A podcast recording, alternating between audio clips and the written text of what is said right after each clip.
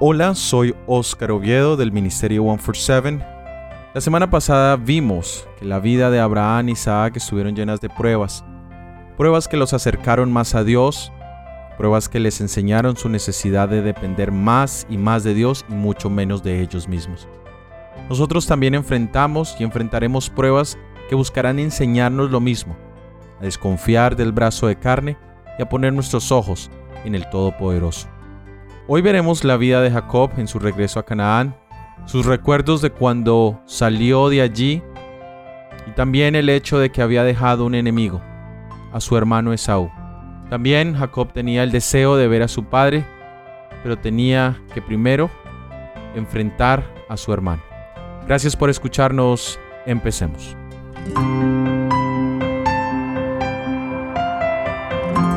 Jacob al llegar a Canaán informa a su hermano, su único hermano, su hermano mellizo, pero también su hermano ofendido. Qué fácil es tener diferencias entre personas de la misma familia. ¿Cuántos familiares no se hablan, no se visitan y hasta llegan a experimentar odio y deseos de muerte mutua? Todos tenemos un Esaú o un Jacob en nuestras vidas. Y si aún no lo tenemos, es posible que lo tengamos muy pronto. Esaú puede ser esa persona que ponga a prueba nuestra humildad, nuestro carácter cristiano. Tal vez esa experiencia se convierta en esa noche de angustia. Vamos a leer en Génesis capítulo 32 versículos 3 al 7.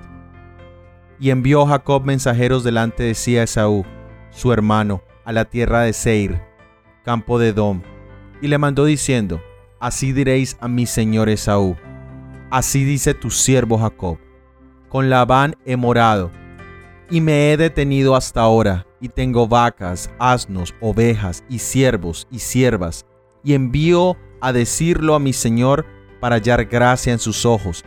Y los mensajeros volvieron a Jacob diciendo, vimos a tu hermano Esaú, y él también viene a recibirte, y cuatrocientos hombres con él. Entonces Jacob tuvo gran temor, y se angustió, y distribuyó al pueblo que tenía consigo, y a las ovejas y a las vacas y los camellos en dos campamentos. Jacob toma el camino de la humildad para enfrentar a su hermano. Aquí le llamó mi Señor.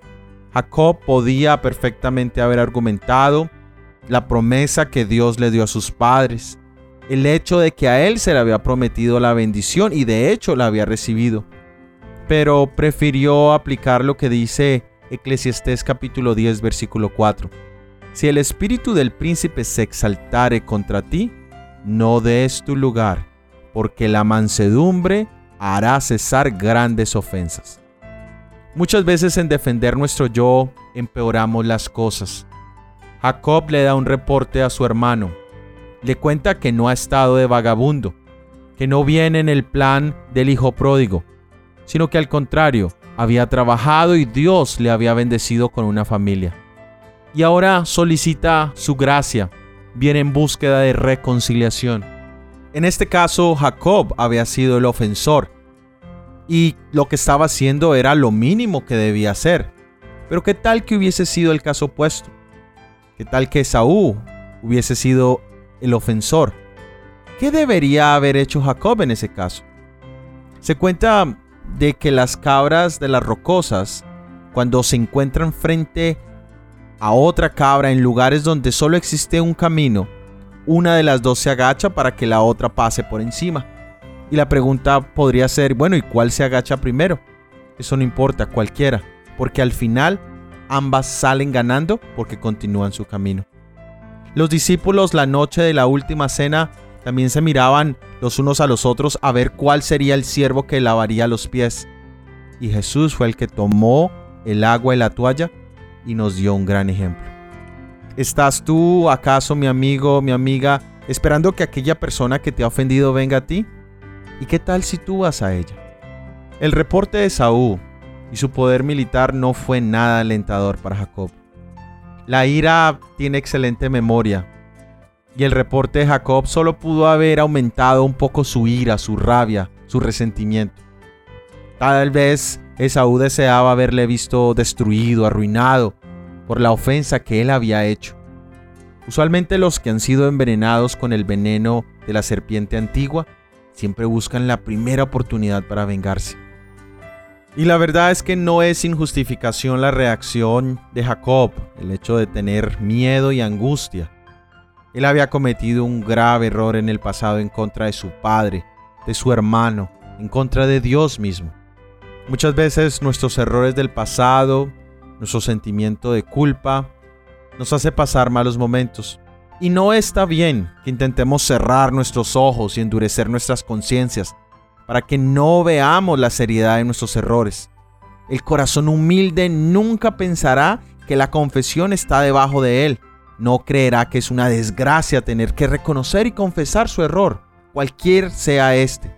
Tal vez haya sido simplemente un pensamiento o haya sido una palabra que haya herido a un hermano o haya retrasado la obra de Dios. Aquellos que piensan que le han sido perdonados pecados de los cuales ellos nunca experimentaron la pecaminosidad, por los cuales nunca han sentido contrición del alma, únicamente se están engañando a sí mismos. Y la verdad es que vivimos en un mundo donde hay situaciones donde humanamente sentimos miedo y angustia. Estos dos sentimientos son muy comunes. El mismo Jacob acababa de haber pasado por una situación complicada con su suegro Labán y ahora está en medio de otra. Y no es inconsistente con nuestra fe el hecho de sentir miedo y angustia, pero este miedo o esta angustia deben ser proactivos, es decir, deben llevarnos a actuar. Pero en cambio Jacob organizó su familia en dos grupos, no con el deseo de pelear, sino con el deseo de huir en caso de ser necesario. Y segundo, entró en oración. Leamos en Génesis capítulo 32 versículos 9 al 12. Y dijo Jacob, Dios de mi padre Abraham, y Dios de mi padre Isaac, Jehová que me dijiste, vuelve a tu tierra y a tu parentela, y yo te haré bien. Menor soy que todas tus misericordias, y que toda la verdad que has usado para con tu siervo, pues con mi callado pasé este Jordán, y ahora estoy sobre dos campamentos. Líbrame ahora de la mano de mi hermano, de la mano de Saúl, porque le temo. No venga acaso y me hiera la madre con los hijos. Y tú has dicho, yo te haré bien, y tu descendencia será como la arena del mar, y no se puede contar por la multitud. El orar en medio del temor y la angustia es la mejor decisión que podemos tomar. Esta oración en particular es muy especial porque le dio a Jacob el nombre de Israel, el que lucha con Dios. Y él es el padre de un remanente muy especial. Y el nombre Israel tiene características muy maravillosas, tanto literales como espirituales. Ahora miremos un poco la oración. Es una petición sencilla, directa. Él pedía, líbrame ahora de la mano de mi hermano. Las posibilidades humanas de hacer frente a su hermano y de ganar eran casi que nulas. Y la verdad es que Dios es nuestro único libertador en todo momento de peligro. Ahora miremos un poco acerca de la forma en que Jacob se refiere a Dios. Primero encontramos que no presentó ningún mérito propio. Dijo Dios de mi padre Abraham, de mi padre Isaac. También mencionó que él era indigno de la misericordia más pequeña que Dios le había dado. Y es muy bello cuando nos vemos así, indignos de la misericordia de Dios de la más pequeña aún, porque es entonces cuando realmente estamos preparados para recibir la misericordia más maravillosa que Dios pueda tener para con nosotros. Y esto sucede cuando al acercarnos a Dios es cuando más claramente discernimos la pureza de su carácter. Y ahí vemos claramente la gravedad de nuestro pecado. Y ya no sentimos la tentación de exaltarnos a nosotros mismos. Ahora miremos cuál era la garantía de su oración. Él dice, no estoy haciendo mi propia voluntad.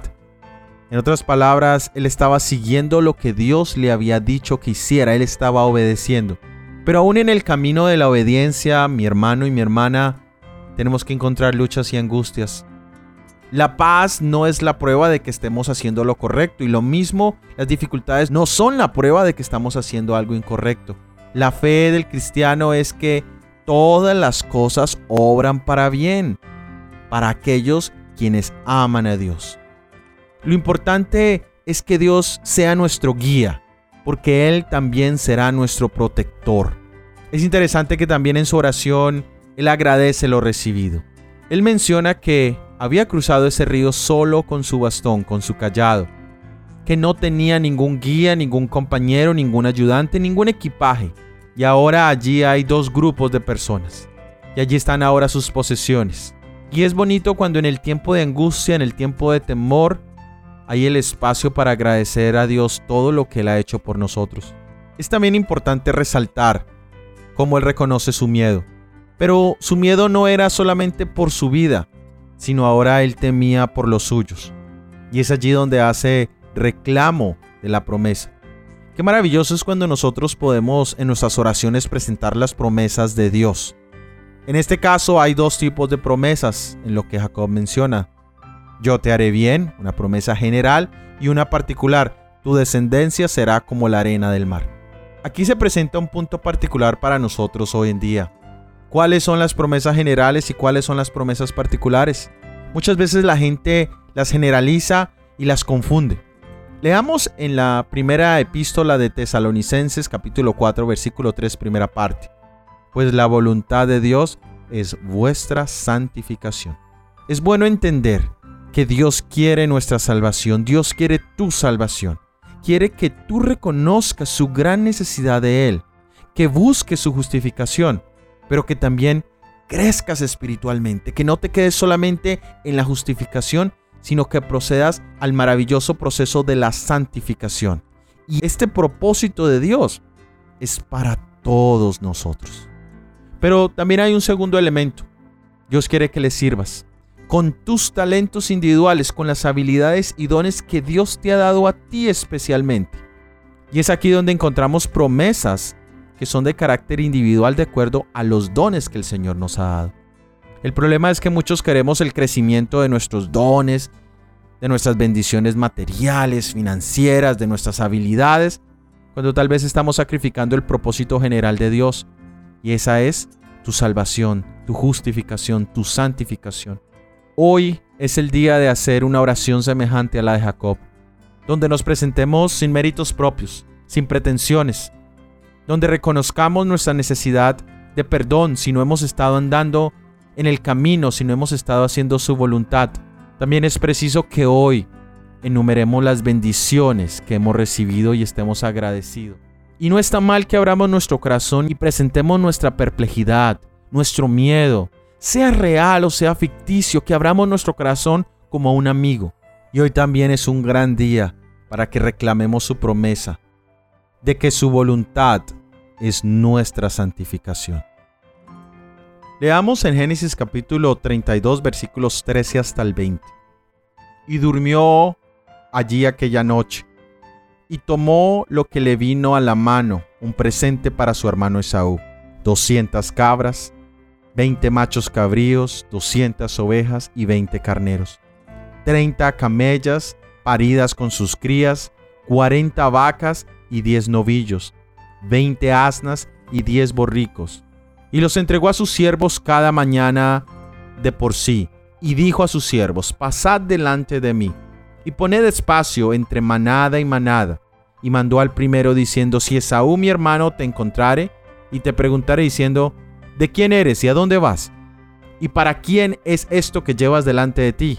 Entonces dirás, es un presente de tu siervo Jacob que envía a mi señor Esaú. He aquí también el que viene tras nosotros.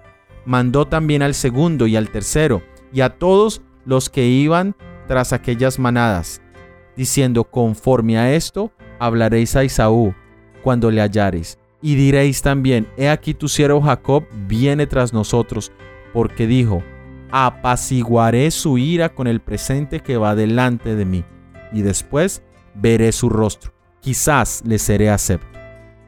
Vemos que después de su oración, él decide hacer algo, y era hacer esta serie de presentes, en las cuales mostraba la abundancia de bendiciones recibidas de Dios. Él no venía en búsqueda de nada, él venía dispuesto a dar. Mostraba también su desapego a los mismos. Otros hombres no compartirían nada debido a su propia avaricia. También mostraba que conocía los gustos de su hermano. Y todo esto hecho de corazón cumplía con lo que el proverbista también dice en el libro de Proverbios capítulo 18 versículo 16. La dádiva del hombre le ensanchará el camino y le lleva delante de los grandes. Y el Proverbios capítulo 21 versículo 14 dice, la dádiva en secreto calma el furor y el don en el seno la fuerte ira. Junto con sus obsequios iba un mensaje, tu siervo Jacob a mi señor Esaú. Cada obsequio llevaba el mismo mensaje, un mensaje que mostraba que Jacob no venía a imponer, sino a restaurar, que no deseaba seguir huyendo, sino que venía a reconciliarse con él. Dice el libro Obreros Evangélicos, página 519 y 517, dice, todo el cielo está interesado en la entrevista del que fue perjudicado con el que está en error. Cuando el que hierra acepta la reprensión presentada en el amor de Cristo y reconoce su mal, pidiendo perdón a Dios y a su hermano, llena su corazón el gozo del cielo. Acabó la controversia, queda restaurada la amistad y la confianza.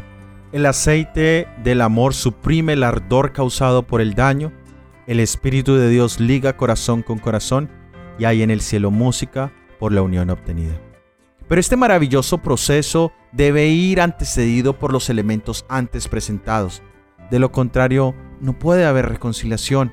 Mateo capítulo 18 nos explica que existen esos pasos en el encuentro uno a uno, en el encuentro con otro testigo, y hay situaciones donde se tiene que llevar a la iglesia. Y allí es difícil que haya esa reconciliación porque no ha habido ese reconocimiento y muchos hablamos de reconciliación, de fin de controversia, de la restauración de la amistad y la confianza, pero ignoramos la actitud previa de tan maravilloso evento. Leamos en Génesis capítulo 32 versículo 24 y 25. Y así se quedó Jacob solo, y luchó con él un varón hasta que rayaba el alba. Y cuando el varón vio que no podía con él, tocó el sitio del encaje de su muslo y se desconyuntó el muslo de Jacob mientras con él luchaba. En este momento Jacob está solo. Son momentos previos al encuentro con su hermano, y allí aparece un ser supremo, un ángel. Pero él desafortunadamente está tenso y no esperaba nada bueno, al contrario, estaba humanamente esperando lo peor. Por eso la presencia del ángel es tomada como el ataque de un enemigo. Es curioso cómo podemos malinterpretar el carácter de Dios, sus acciones para con nosotros. Dios deseaba bendecir a Jacob, pero la mano del ángel se siente como la mano de un enemigo. ¿Cuántas veces hemos nosotros pensado exactamente lo mismo de Dios? Sentimos que su mano es una mano de reprensión, de castigo, cuando totalmente es lo contrario. Y lo vemos en la vida del apóstol Pablo, después de su encuentro con Jesús en el camino a Damascus, y ahora está sin la vista y viene a su encuentro Ananías. Ahora Pablo se sentía cargado con su propio sentido de culpa y de pensar que había estado persiguiendo a Dios. Así que humanamente él solo esperaba un castigo, es decir, él esperaba que la mano que Ananías venía a poner fuera castigo, no bendición. Pero sabemos que era para dar propósito, era para dar guía, era para ayudar a Pablo en su nuevo ministerio. No sé qué tengas hoy en tu vida, mi hermano, mi hermana, pero la mano de Dios está aquí no para hundirte, sino para ayudarte. El ángel dice que toca el muslo o la cadera de Jacob y la saca de su sitio. Y esta es la prueba de que si el ángel hubiese querido hacerle daño, se lo hubiera podido hacer. Solo con un toque lo descaderó. Y es aquí donde Jacob reconoce que este no es un enemigo, sino que es un ser celestial. Y entonces nos dice Génesis capítulo 32 versículo 26 al 28. Y dijo, déjame porque raya el alba. Y Jacob le respondió, no te dejaré si no me bendices. Y el varón dijo, ¿cuál es tu nombre? Y él respondió, Jacob. Y el varón le dijo, no se dirá más tu nombre Jacob, sino Israel, porque has luchado con Dios y con los hombres y has vencido. Jacob pide una bendición. Y entendió que el propósito de toda esa noche y de ese encuentro era exactamente eso, darle una bendición. Y ahora no quiere dejar pasar esa oportunidad. ¿Qué bendición hubiésemos pedido nosotros en ese momento? Bueno, él recibió el cambio de nombre. ¿Pero qué significaba esto? el nombre estaba directamente relacionado con el carácter de una persona. Su nombre había sido Jacob, que literalmente traduce sostenido por el talón. Y eso se había manifestado en su vida como usurpador, como tramposo, como falso, y había cosechado sus malas acciones. Ahora el Señor le da un nuevo nombre, Israel, el que lucha junto a Dios. Y esta era una evidencia de que él había sido perdonado. Su nombre, es decir, su carácter, se había cambiado a uno que ahora no le recordaría su pecado, sino que al contrario conmemoraría su victoria y su lucha con Dios. Y ahora sale descaderado y se inclina siete veces. Pero, pero ¿por qué? ¿Dónde está el dolor de semejante situación? Porque la verdad es que el dolor más grande ya había pasado. Había recibido paz interior. Dice la matutina Hijas de Dios, página 78, el Señor necesita hombres y mujeres de oración que luchando solos con Dios obtengan la victoria sobre el yo. Entonces estarán en condiciones de ir e impartir a otros las verdades que han recibido con la fuente de poder. Leamos en Génesis capítulo 32 versículo 29 y 30. Entonces Jacob le preguntó y dijo, Declárame ahora tu nombre. Y el varón respondió, ¿Por qué me preguntas por mi nombre? Y lo bendijo allí. Y llamó Jacob el nombre de aquel lugar Peniel, porque dijo, vi a Dios cara a cara y fue librada mi alma. Jacob ahora le da un nombre a aquel lugar, Peniel, porque había visto a Dios cara a cara y había sido librado y bendecido. Se esperaba que al encontrarse con Dios su vida fuese destruida por su pecado, por su maldad, pero allí había entendido algo maravilloso acerca del carácter de Dios. Si es cierto que Dios es santo y puro, y que nosotros somos seres pecaminosos, pero Dios quiere influenciar nuestra vida con santidad, con perdón. Los planes de nuestro Dios, sus pensamientos, sus propósitos son mucho más altos que los nuestros. Nosotros sabemos que viene un tiempo llamado el tiempo de angustia o la angustia de Jacob. Y esperamos como Jacob lo peor. Pero aquí vemos que el carácter de Jacob fue probado, pero también fue bendecido ricamente. Pero mis hermanos, no necesitamos esperar al tiempo profético de esa angustia de Jacob. Porque no sabemos si llegaremos a ese día, no tenemos la garantía de eso, solo tenemos hoy. Y hoy debemos tener ese encuentro con Dios cara a cara. Quiero que terminemos con la siguiente meditación en el libro El Cristo Triunfante, página 91. Recibiremos fuerzas de Dios y lograremos victoria tras victoria. O intentaremos operar por nuestras propias fuerzas para ser derrotados en nuestros vanos esfuerzos. Por nuestra entrega incondicional a Dios, procuraremos obtener el poder que cada uno necesita para triunfar en nuestra lucha contra el mal. Gracias por haber escuchado nuestro episodio del análisis bíblico para esta semana. La próxima semana veremos la vida de José, también veremos sus conflictos y por supuesto sus victorias. Todo ha sido producido por el Ministerio 147. Que Dios te bendiga. Amén.